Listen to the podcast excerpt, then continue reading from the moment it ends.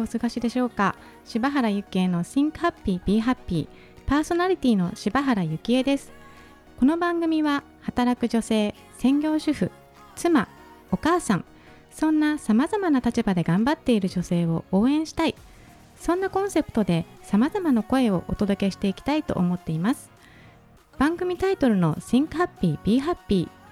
こちらの意味は幸せだと思えば幸せ。私の大好きな言葉です。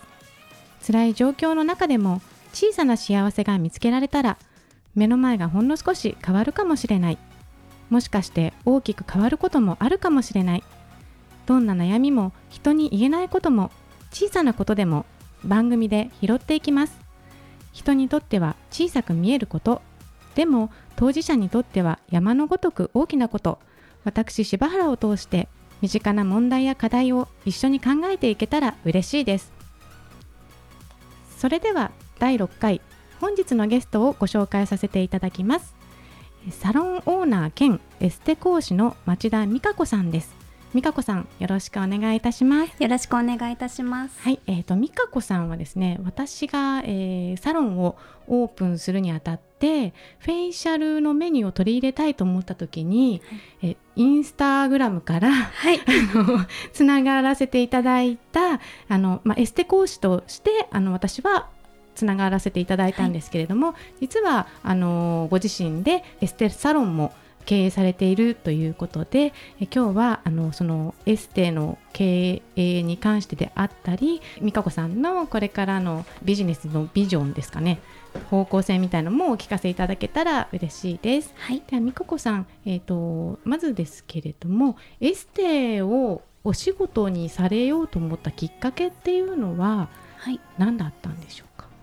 はい、あの母がエステにあの以前から通っておりまして、うん、で私が高校3年生の時に、うん、あのエステに連れて行ってもらって、うん、そこからエステを知ったのがきっかけになります。はい、そこで私もしたいと思ったんですか？エステをする人になりたい。ね、はい、あのまずエステティシャンの皆さんがとても綺麗だったので、あこんなに綺麗になれたらいいなっていうのを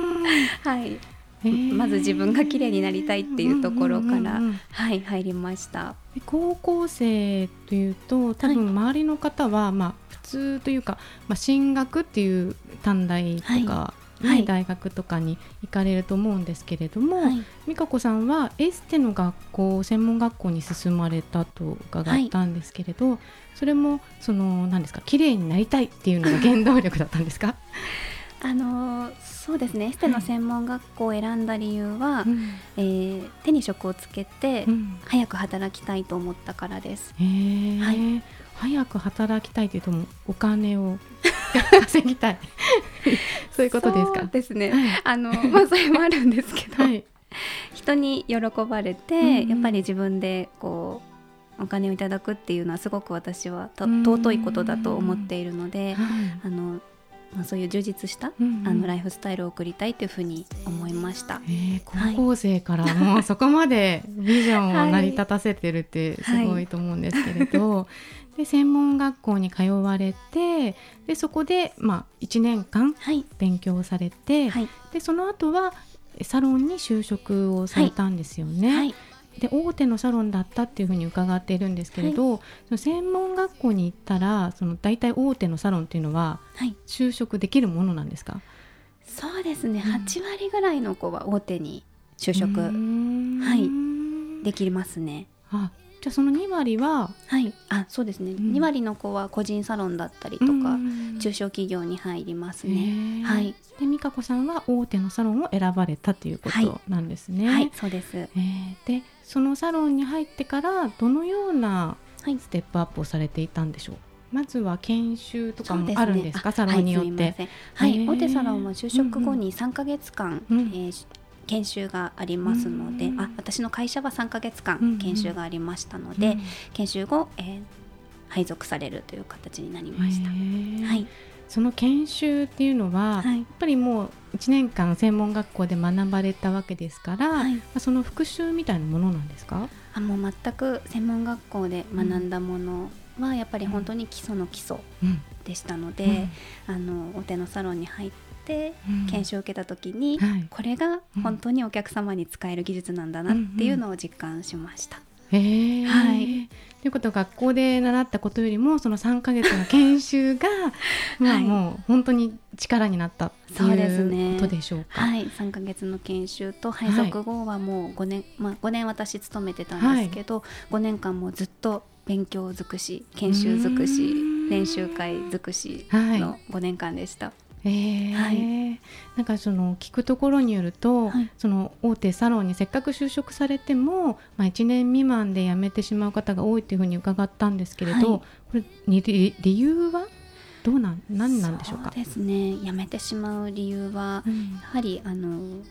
まあ、女性特有の上下関係だったりとか、うん、あとは営業ノルマが達成できないことですとか、うん、あとは、まあ、時間が不規則な勤務になりますので、うん、ちょっと体の疲れとか、あとは技術に関しては、こう体の使い方がエステをする時に体の使い方がうまくできていないことで、自分自身が体を壊してしまうという子がいました。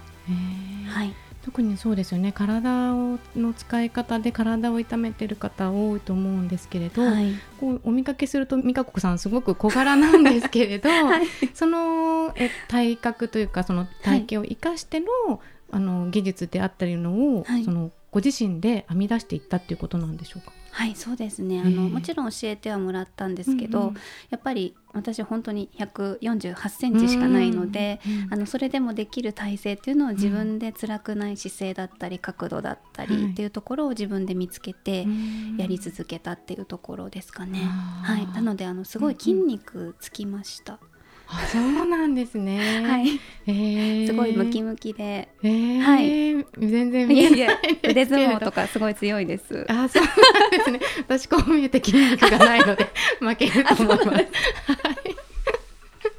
ね、でも本当にあのその癒しの世界では体を痛めない自分が施術する側が体を痛めないことってすごく大事だと思っていて、うんはい、私自身もその体を痛めないような主義を、まあ、教えてくれるところにずっと通っていて、うん、まあ、そのから自分が体が痛いのに人を癒すのってちょっと できないかなってね。はい、あの体が痛い人からなんか触られてもっていうのもちょっとあると思うので、はい、美香子さんに大賛成なんですけれども、まあ、そんな厳しい、えー、研修を乗り越えられてで美香子さんが聞いたところによるとその大手のサロンで2年目ぐらいには全国でトップ10入りをされたというふうに伺ったんですけれども、はい、ここまでどのようなこうなんですかね下積みというか、はい、え努力をされて上り詰めていったんでしょうか？はい、うん私が配属された店舗の先輩とか上司は、うん、あのもう研修センターでも有名な厳しい上司と先輩のいる、うん、あの店舗だったんです。で私のそこの配属が決まった時に、うん、何かあったら回ってきなさいねっていうのをすごく、あのトレーナーたちに声をかけてもらったぐらい過酷な店舗だったんですけど、でも私はむしろそういう方がいいというか、うんうん、早く技術を身につけたいっていう目標が先にあって、うんうん、なのでもう教えてもらえるものは全て教えてもらって。もちろん教えてもらったことは私も後輩に伝えましたし、やっぱり教えてもらったことを後輩に伝えるっていうことが一番自分が理解が深まると思ったので、自分のだけにとどめずに自分がまた教えるっていうことを、それから営業に関してはやっぱりできる先輩の真似を一からしました。はい、個室のサロンだったので、あの声あんまり聞こえないんですけど、うんうん、あの新人だから暇だった時間にすごく営業ができる先輩のお部屋の前に行って、うん、あのその営業をどういうふうにしているのかを、あの耳をそば立てて 聞いていて、はい、その通りに実践する。っていうことをとにかく何回も繰り返しました。はい、見かけによらずも ガッツが すごいな。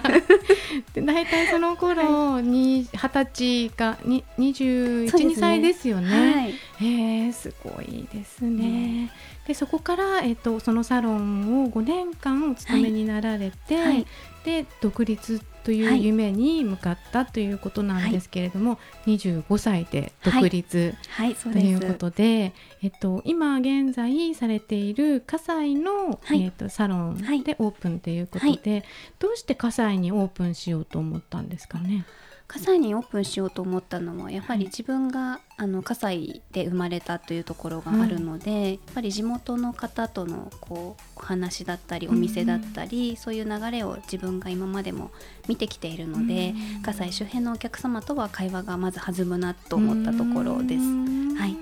じゃあもうお客様との会話をすることも、はい、え踏まえてのもう葛西だったっていうことですね。はい、あとはまあ条件としては私の中で駅から近いところを借りたかったので、やっぱり東西線が葛西を走っているので、都心にもすぐにアクセスができますのでで逆に葛西なので隣が浦安駅で千葉に千葉県になりますので、千葉からのお客様も呼び込めるんじゃないかと思ってちょうど間があのちょうど良かったので葛西を選びました。ね、私が伺った時も割ともう本当に県何県挟んでなんか遠くの方からいらっしゃってる方が多くて、はい。はい。ね、葛西、まあ、私の、ね、考えだとやっぱり都心の方がいいのかなとか思うんですけれども、はい、場所じゃないっていうことですよね。はい、で独立をされて、はい、6年ぐらい経たれるんですね。で最初から今のようにあの順調にお客様っていらっしゃったんですか？そうですね。いや最初の頃は全然いらっしゃいませんでした。はい、じゃあ、えー、そのどのぐらいで、まあ、だんだんこう軌道に乗ってきたなっていうのってどのぐらいかかりました、軌道に乗ってきたのは2年ぐらいはかかったと思います。何かきっかけがあったんですか、ドンという。いやもうドンは私の場合はなく本当にじわじわじわじわゆっくりっていう感じです。じわじわなんですね。はい、ではそのじわじわがえっ、ー、とどのようにして今のその新規さん取れないぐらいのサロンになっていったのかまた後半も引き続きお聞きしていきたいと思います。はい。よろしくお願いいたします。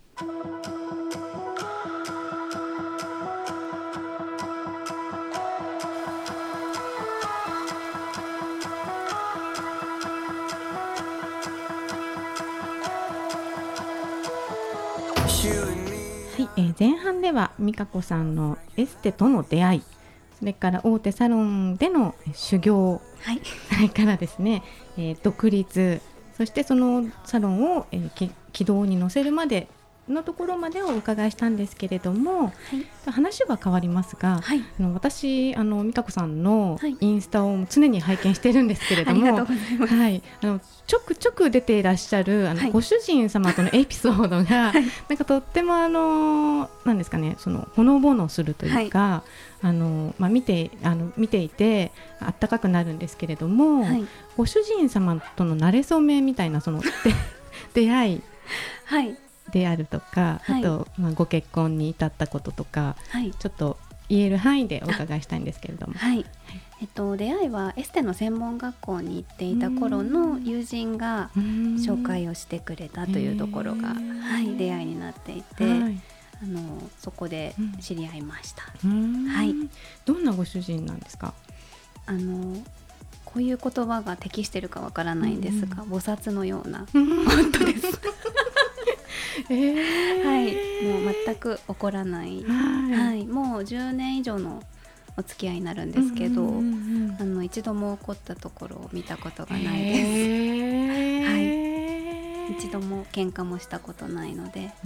はい。そのご主人様は美香子さんのお仕事にも協力的なんですか、はい、賛成してくれて、はい、じゃあ家事なんかもやってくださったり。はい。そうですね、はい、あの私がエステティシャンなので、はい、あの手をすごく大事にしていることをも知っているので、あの水回りの家事はすべてやってくれています。本当に菩薩のようで、我が家にも一人菩薩がいてくださってくれたらなって思います。はい、なんかあの美香子さんはその、はい、あえてそのご主人様とのエピソードもインスタグラムや SNS で発信されてるということなんですけれども、はい、えっとそれはなんでですか？なんか私すごくこう仕事の話になるとやっぱり真面目すぎるで、こうなんだろう悪く言うと少しつまらないような感じになってしまい、まあ、本当に生真面目みたいになっちゃうんですけど、うん、普段私いつもこうあの楽しくふざけているのが好きなので、うん、あのこうちょっとなんだろう私の人柄っていうのはその仕事の部分だけではないっていうところで、うん、ちゃんとあの主婦業もやっているし、うん、友人とも出かけたりもしているし、うん、そういった全部の人柄を、あの SNS では見てくれてる方に知ってもらいたいというふうに思って、はい、あえて投稿させてもらっています。すね、はいはい、で前半もお伺いしてきたんですけれども、はい、え美香子さん大手のサロンにお勤めになってから独立ということだったんですが、はい、お勤めされてた時と独立してからとでその美香子さんの、えー、提供されるサービスっていうのは変わったんですか、はい、そうですね。独立後は、うん、あの自分で手技とかマッサージの方法っていうのを一人で研究をしまして、もう大手に勤めていた頃の主義っていうのは今はやっておりません。はい完全にオリジナルで。オリジナルで。はい。あそれがまああのこれ今からお伝えしていくエステの講師業というところにもつながってくるかと思うんですけれども、はい、今美香子さんはエステの講師ということもされて今順調にあのされているんだと思うんですけれども、はい、これから先どちらかに軸を置くっていうこともありえるんですか？いえ私は、うん、あの両方やっていきたいというふうに思っていて、うん、というのはやはり講師業だけになってしまうと、うん、その時の生のお客様の声を聞くことができないことになってしまうので、はい、やっぱり講座にもこうなんだろう昔のお客様の反応を言うっていうことになってしまうと思いますので、やっぱりサロンが私は独立したくて自分のお店を持ちたくて始めたので、うん、そこのサロンありきでお客様がいるからこそ講師業ができるっていうところですね。はい、ではもうお客様の生生の声を聞き続けそれを生かしながらの講師を育てていくっていうスタンスということですね。はい、あもう私から見ていたらあの美香子さんは常にもうなんかお仕事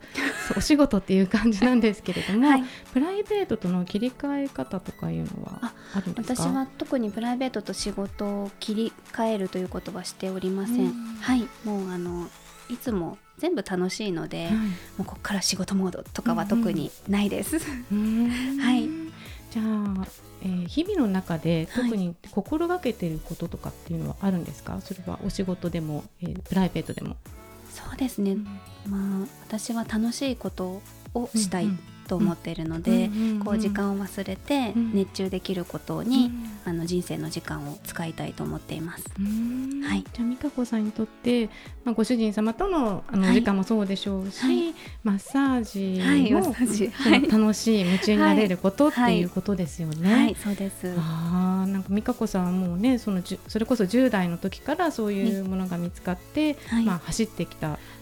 けですけれども、まあ私なんてもういい年になりまして ようやく、まあ、自分のやりたいこと見つかったんですが、うんうんはい、その、まあ、女性もやっぱり家庭に入って子育てをしたりしていると、まあ、自分に向き合う時間ってなくなってきたりとかするんですけれども、そのまあ、自分といざ向き合ってみてやりたいことがこうできた時でも一歩踏み出せない時ってあると思うんですよね。はい、でなんかそういう方に、はい、美香子さんだったらなんかどんなそのメッセージとか言葉をかけてあげたいと思いますか？あはい。何か始めるのはとても簡単なんですけれども、うん、私はやっぱり続けることが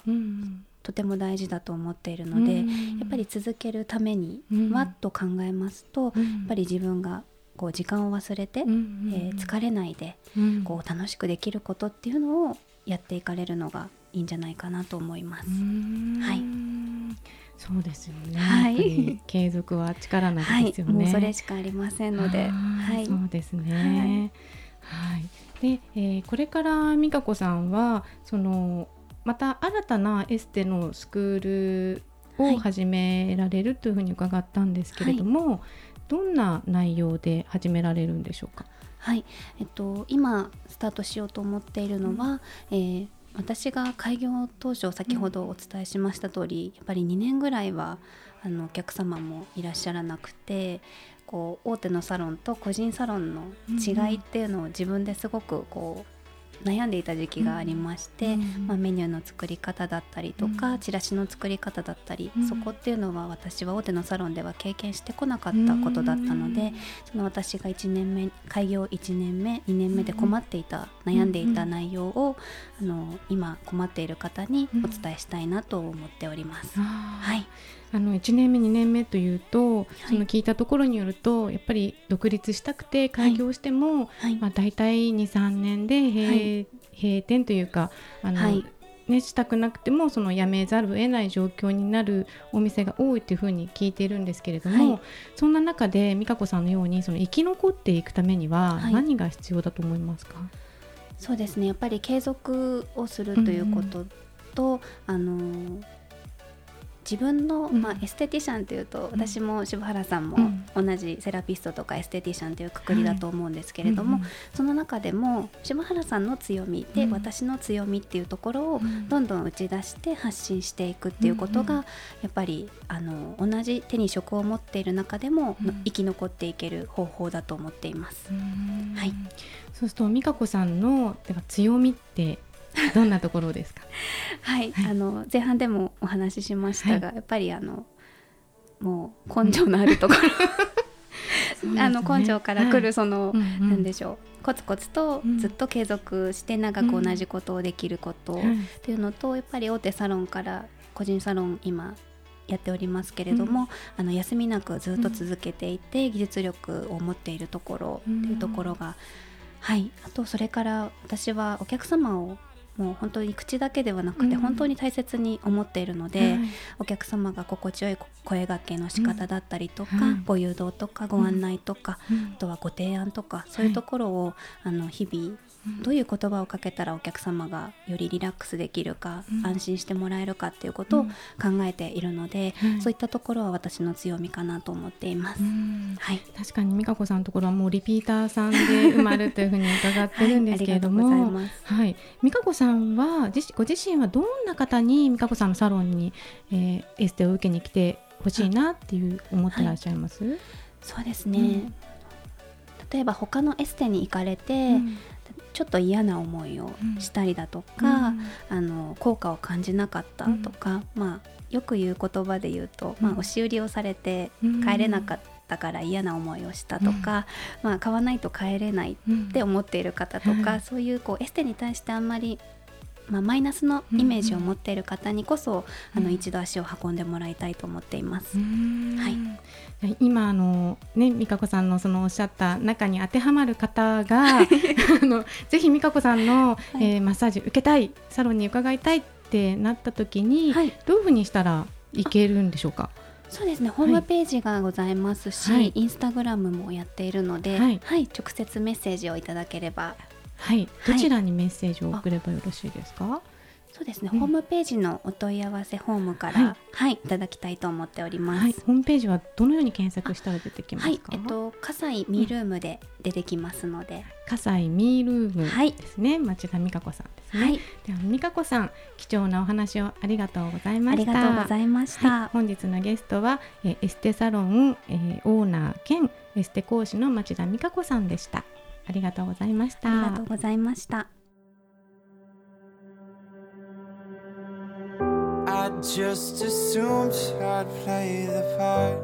はい、あっという間にエンディングの時間となりました。柴原幸恵の Think Happy Be Happy この番組は毎月1日と15日に配信してまいります。ぜひお楽しみに聞いていただけたらと思います。また番組へのご意見ご感想もお待ちしています。Info アットマーク言葉リスタ .com 言葉リスタは KOTOBARISTA こちらまでお寄せください。それではまた次回お会いしましょう。柴原幸恵でした。